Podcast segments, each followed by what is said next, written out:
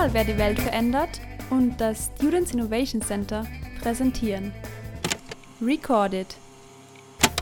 ChangemakerInnen erzählen ihre Geschichte, unzensiert und voller Emotion.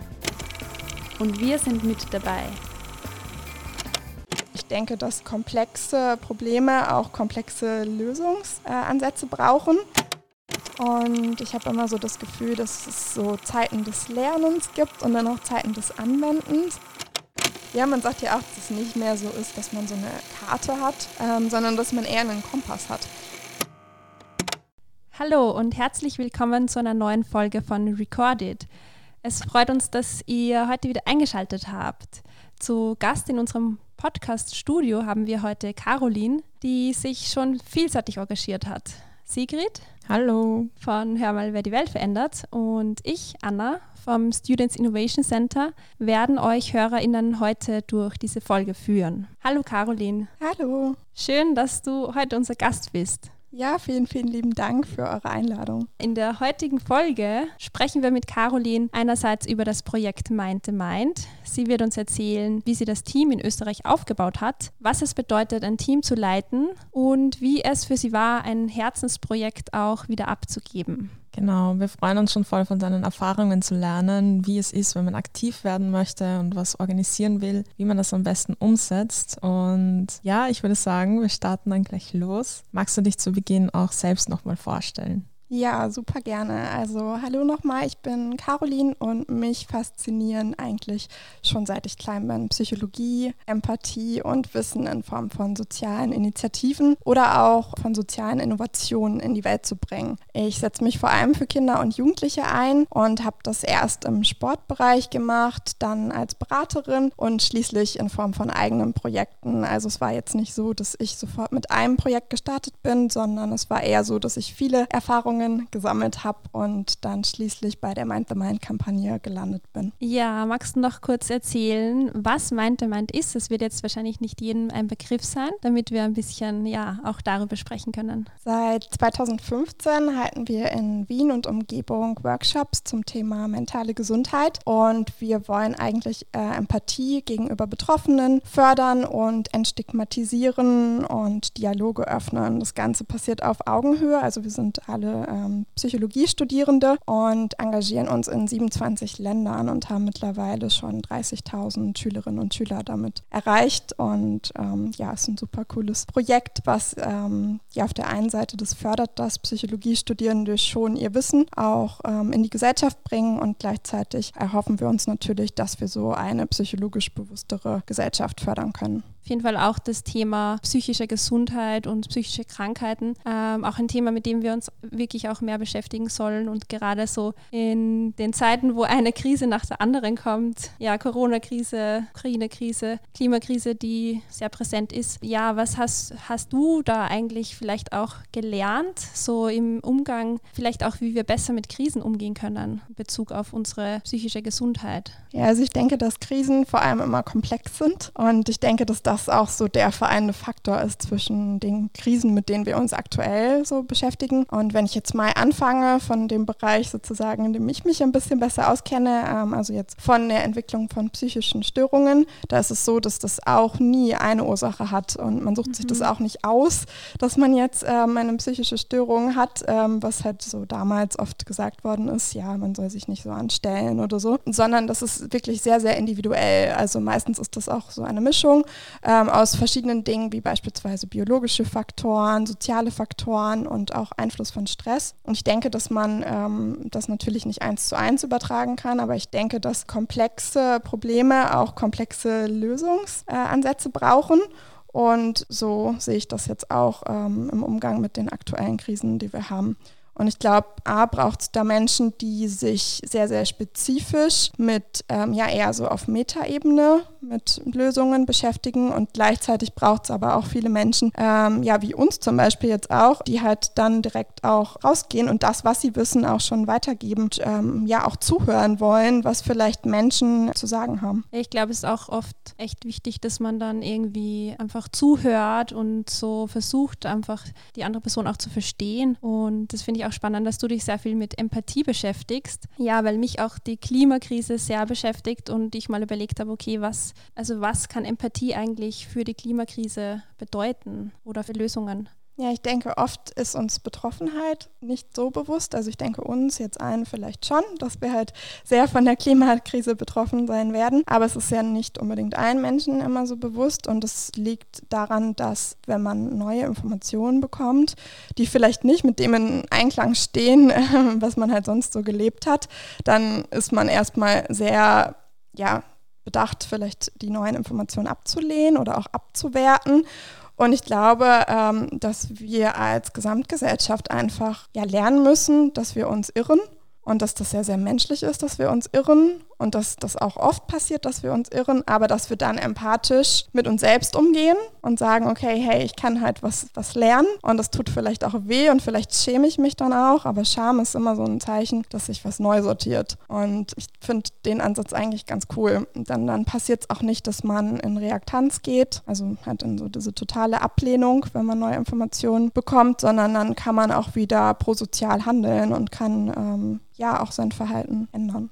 Ich finde auch immer, wenn man dann die ganzen Nachrichten liest, es kann auch oft irgendwie lähmend sein sich mit den Themen auseinanderzusetzen. Es ist aber super wichtig, damit wir diese ganzen Krisen angehen können, auch es schaffen, aktiv zu werden und uns für eine Lösung einsetzen. Da wollte ich dich auch fragen, wie, wie du sowas angehst, wenn du manchmal vielleicht selber strugglest und aktiv werden willst und gerade auch, weil du das Mind the Mind Team in Österreich aufgebaut hast. Was hat da auch für eine Rolle gespielt, dass du da aktiv geworden bist und wer hat dir da auch dabei geholfen, das zu schaffen? Ich glaube, das ist auch irgendwie eine komplexe Frage. Ich glaube, da würde ich tatsächlich mal bei mir ähm, so Kindheitsalter anfangen. Also ich, bei mir war es so, dass, dass ich immer schon so diesen Herzenswunsch hatte, dass ich ähm, ja aus so einer Metaperspektive die Menschen verstehen wollte. Also ich wollte damals Astronautin werden und ich dachte halt irgendwie, wenn ich oben so auf dem Stern sitze, dann kann ich vielleicht runterschauen und das besser verstehen, was halt so passiert und dann ja irgendwie auch die Menschen besser zusammenbringen. Ich habe halt nicht so bedacht, dass das halt mehr mit Mathematik und Physik zu tun hat und weniger ähm, ja mit Empathie und Weltverbesserung. Ähm, aber ich denke, dass so dieses ja dieses Bewusstsein, dass ich irgendwie anknüpfen möchte und Menschen zusammenbringen möchte, ähm, die auf Augenhöhe begegnen lassen möchte, das war sowas, was immer schon in mir war und ich habe dann das Mind the Mind Projekt eher gefunden gefunden und es war dann eher so, dass ich da dann anknüpfen konnte und es da bereits schon Leute gab, die das schon gemacht haben. Mhm. Ich glaube, dass das nur geklappt hat, weil ich vorher schon andere Sachen ausprobiert habe. Und ich habe das Gefühl, dass man manchmal so auf den Weg geht. Und wenn man dann aber irgendwie so bei seinem Grundkern bleibt, dann trifft man halt vielleicht auch die Menschen, die vielleicht schon was in die gleiche Richtung machen. Und manchmal dauert das ein bisschen, manchmal geht es schneller. Und bei mir war das halt, glaube ich, zu dem Zeitpunkt, als ich dann Mind the Mind gefunden habe. Ja, und wie hast du dann wirklich dich entschlossen, okay, ich baue das Team jetzt hier in Österreich auf, also ich übernehme sozusagen den Lead. Ja, da braucht es auch Mut dazu. Genau, also das war ähm, jetzt bei uns so, weil das eine EU-Kampagne ist, dass man sich darauf tatsächlich auch dann auf EU-Ebene bewerben musste. Und ich glaube, ich bin da dann reingekommen, weil ich jetzt vorher schon andere Projekte gemacht habe. Ja, und ich glaube, mir hat es sehr viel Mut gegeben, dass ich vorher schon viel im Startup- und Entrepreneurship-Bereich gelernt habe, aber nie so, ähm, ja, wirklich was Psychologisches umsetzen konnte. Und das war dann eigentlich ein ganz guter Fit, dann beides zu machen. Ich finde, man merkt da dann eher auch so, es ist ja nicht immer nur so eine gerade Linie, wie mhm. man dann zu einem Ziel kommt. Und ihr seid ja auch eine Gruppe an Leuten, die sich da zusammengetan haben. Ich finde das auch immer voll bestärkend, was man im Team alles schaffen kann, weil du dich da ja auch auf wissenschaftlicher Ebene im, im Studium damit auseinandersetzt. Was kannst du uns da mitgeben? Was sollte man beachten, wenn man sich im, im Team organisieren will? Also aus meiner Perspektive ist Achtsamkeit immer so ein Key-Faktor. Einmal bevor man jetzt in irgendwelche Meetings geht, in der Leitungsfunktion, habe ich mir angewöhnt, dass ich mir immer fünf Minuten Zeit nehme, mal mit mir selbst einzuchecken und mal zu schauen, okay, was beschäftigt mich denn eigentlich gerade, weil ich das nicht überstülpen möchte, so den anderen, sondern weil ich halt präsent sein möchte und ähm, halt schauen möchte, was inhaltlich gerade dran ist. Und Achtsamkeit würde ich auch immer im Teamprozess empfehlen. Also ich weiß nicht, ob ihr das kennt, es gibt ja so, ähm, so verschiedene Phasen, wenn man sich in einem Team organisiert. Am Anfang ist es so, dass man noch viel mehr Sicherheit geben muss und sich erstmal gegenseitig kennenlernen muss. Und später kann es dann auch mal sein, dass man irgendwie auch mal ein bisschen rebelliert und im Team das äh, ja vielleicht auch mal Grenzen austestet und überlegt, was, was klappt vielleicht nicht so, was wollen wir anders machen. Und schließlich findet man dann neue Regeln und kommt dann auch zuletzt so in dieses Performing rein. Und ich glaube, dass das super wichtig ist, in einem Team im Hinterkopf zu behalten. Wenn man sich neu formatiert, dass man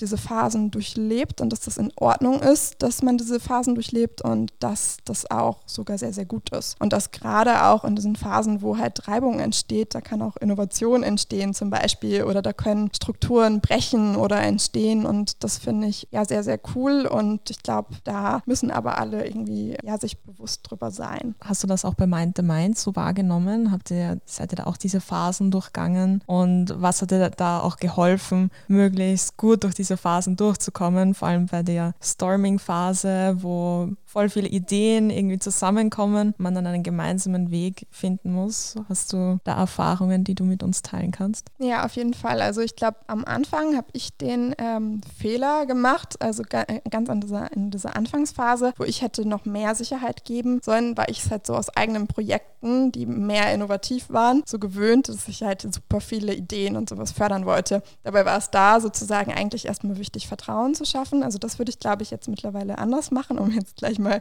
so reflektierend ähm, anzufangen. Dann in dieser ähm, Storming-Phase war es so, dass ja das eigentlich ganz spannend war. Also ich hatte das Gefühl, wir haben einen äh, zweiten Standort aufgebaut und erst war es so, dass da total Offenheit war, ähm, dass halt das Wiener Team und das ähm, Innsbrucker Team halt ähm, sehr eng zusammenarbeitet. Und dann ist uns aber mittlerweile ähm, dann halt auch klar geworden, dass es halt nur begrenzt ja, Sinn macht, zusammenzuarbeiten. Und dass halt beide Teams auch eigene Sachen machen wollten und ähm, auch ganz, ganz viele eigene Ideen hatten. Und das war ähm, dann super wichtig, da auch zu sehen, okay, ähm, das Team in Innsbruck möchte auch selbstwirksam sein und möchte halt eigene Projekte machen. Die haben dann zum Beispiel auch Podcast-Schulungen gemacht, mit dem Radio sogar. Und das Wiener Team hat dann eher einen Instagram-Kanal aufgebaut und hat eher direkten Kontakt mit Schulen gepflegt. Und dadurch ist dann eigentlich ja eine diversere Kampagne entstanden. Ähm, nur, ja, musste sich das erst finden. Eine Frage hätte ich noch zur ersten Phase. Wie schafft man das, den Personen Sicherheit zu geben am Anfang und dieses Vertrauen zu schaffen? Also ich ähm, habe das dann im zweiten Jahr ganz bewusst gemacht, weil mir das eben aufgefallen ist, dass ich erst ähm, ja so in meiner Beratungsrolle war, weil ich halt vorher in der Beratung gearbeitet habe und da halt immer so diese Ideen gepusht habe, was glaube ich cool sein kann, aber halt vielleicht in der Koordinationsrolle erst zu einem späteren Augenblick besser ist. Ähm, ja, und dann im zweiten Jahr habe ich so gemacht, dass ich wirklich von Anfang an Check-ins gemacht habe. Also ich habe die Leute wirklich halt persönlich angerufen und ähm, habe halt einfach wirklich nur gefragt, hey, wie läuft's, wie geht's dir? Und ähm, es waren eigentlich meistens wirklich nur zwei Fragen. Ähm, wir haben auch vor jedem Meeting so Check-ins gemacht, ähm, aber ich finde es auch wichtig, wirklich nochmal persönlich ähm, zu fragen. Und ähm, wo man sich, glaube ich, wenn man so ein Team leitet, überwinden muss, wirklich das bei allen zu fragen, auch bei Personen, wo man halt vielleicht gerade nicht die beste Connection hat, da ist es am wichtigsten eigentlich, dass man dann immer ähm, ja, nochmal präsent ist und nochmal nachfragt, was, was gerade ist und was man gerade braucht. Ja, Jan, wenn du so überlegst, was war so der schwierigste Moment oder so ähm, ein Moment, wo du gedacht hast, okay, keine Ahnung, wie soll ich das jetzt lösen? Ich glaube, das ist eh eigentlich so dieses, dieses, Finden von einer eigenen, in Anführungszeichen, Führungspersönlichkeit für mich war und die Lösung oder das, was für mich dann äh, irgendwie so ein springender Punkt war, war der Zeitpunkt, wo ich dann gemerkt habe, hey, ich kann mich selbst als Person irgendwie zurückstellen und es geht um den Inhalt. Und ich, also ich hatte vielleicht dann auch diese Anfangsphase, wo ich erstmal mich selbst in dieser Führungsrolle ähm, zurechtfinden musste. Und das war, glaube ich, am schwierigsten. Und als ich das dann abgestellt habe, ging es viel, viel, viel besser. Also ich glaube, dass das vielleicht eh genauso wie mit dem Team ich das halt selbst auch hatte. Und ähm, ja, Authentizität hat mir da dann geholfen. Also du bist quasi für dich selbst auch diese verschiedenen Phasen durchgegangen. Ja, ja schon. Und ähm, ich glaube, was halt auch da manchmal schwierig ist, also ich war ja National ähm, Coordinator und dann gab es halt noch vier Local Coordinators und dann gab es ähm, 80 Freiwillige und ich hatte dann halt nicht irgendwie jemanden, mit dem ich halt so genau auf Augenhöhe sprechen konnte. Ähm, bei mir kam das dann erst später durch andere Projekte, die ich dann reingekommen bin, wo ich dann halt mich auch besser mit anderen vernetzen konnte. Also bei mir waren das halt die Global Shapers, wo halt auch viele Leute sind, die ja in irgendwelchen Führungspositionen äh, oder in Initiativen äh, sich engagieren engagieren, mit denen ich mich dann austauschen konnte. Und das hat mir, glaube ich, vorher gefehlt. Wie ist es dann eigentlich dazu gekommen, dass du dann Mind the Mind auch wieder abgegeben hast? Ja, ich hatte, also ich habe zwei Jahre Mind the Mind äh, Austria gemacht und ich habe immer so das Gefühl, dass es so Zeiten des Lernens gibt und dann auch Zeiten des Anwendens. Also ich habe ja vorher Arbeitspsychologie ähm, auch studiert und das war dann, also Mind the Mind war dann so eine Phase, wo ich das auch wirklich mal anwenden konnte. Und dann habe ich aber gemerkt, okay, so dieses Empathie-Thema, das interessiert mich total. Das möchte ich eigentlich auch wissenschaftlich weitermachen. Und dann hatte ich sozusagen eine gute Alternative und bin jetzt ähm, ja bei den Wiener Kinderstudien und mache da gerade ähm, ja meine Masterarbeit auch zum Thema Empathie, Grundlagenforschung, also nochmal wirklich ja konkret äh, das Ganze begreifen und ähm, beschäftige mich da mit Introzeption, Empathie. Ein großer Faktor, warum ich es auch gut abgeben äh, konnte, war, dass ich halt super viel Vertrauen in die Local Coordinators hatte. Die haben einen super Job gemacht. Die haben ja die Kampagnen so super aufgebaut und ja auch wirklich äh, die Volunteers super unterstützt. Und ich wusste, dass das Projekt dann weiterlaufen wird. Ich hatte das Gefühl, ich habe alles an Wissen, was ich so hatte, jetzt auch aus diesem Arbeitspsychologie-Bereich, weitergegeben und habe auch gemerkt, dass sie mich jetzt auch nicht mehr so wirklich brauchen, ehrlich gesagt. Also das war auch ein bisschen bisschen mein Anspruch, dass ich das so lange mache, bis ich das Gefühl habe, hey, okay, wir haben unsere Ziele erreicht und ähm, die entwickeln sich auch sogar weiter. Es entstehen Dinge, die ich so alleine vielleicht auch gar nicht gedacht hätte. Und äh, also dieser Innovationsanspruch hat irgendwie auch dann gefruchtet, dass so neue Projekte entstanden sind und es war dann eigentlich ein guter Punkt zu sagen, jetzt gehe ich. Also du hast dort quasi auch so die Rolle einer Mentorin übernommen. Genau, im zweiten Jahr vor allem. Und ähm, ich glaube, da bin ich auch dann sehr viel besser drin gewesen, so ähm, mhm. ja, als nur als Koordinatorin tätig zu sein. Ja. Und hast du auch, also hattest du zu der Zeit und hast du jetzt auch Mentorinnen? Ja, habe ich auf jeden Fall. Ich hatte, glaube ich, ganz lange keine MentorInnen und wusste auch nie so richtig, wie, wie man da überhaupt drankommt, sage ich mal. Also ich wusste immer, dass alle gesagt haben, ja, Mentoring ist super wichtig und so, aber irgendwie habe ich das nie so gefunden. Ich habe immer so alles selbst irgendwie gemacht und dabei auch teilweise bin ich einen harten Weg gegangen, ähm, weil ich halt dann einfach nicht so die Ahnung hatte und viel probieren musste. Aber ähm, ja, 2020 bin ich dann als Young Global Shaper vom World Economic Forum nominiert worden und das war dann so der Punkt, wo ich das erste Mal ähm, ja, mit sehr, sehr gleichgesinnten Personen in einer großen Gruppe zusammengearbeitet habe. Wir ähm, uns halt jeden Monat getroffen haben, reflektiert haben, was gerade bei uns ansteht, ähm, was wir für Projekte gerade selbst machen und wie wir uns gegenseitig helfen können. Und ähm, da habe ich dann MentorInnen gefunden und an zweiter Stelle ähm, dann auch im Uni-Kontext. Also ähm, ja, mein Betreuer, der ähm, Markus Tünte, der ähm, hat mich sehr unterstützt, jetzt ähm, dann auch bei meiner Masterarbeit mal wirklich tief in ein Thema ähm, einzusteigen und wissenschaftlich äh, Empathie zu ergründen. Und das war super cool, da mal wirklich Guidance zu bekommen und nicht ja immer alles nur so selbst irgendwie zu machen, ja.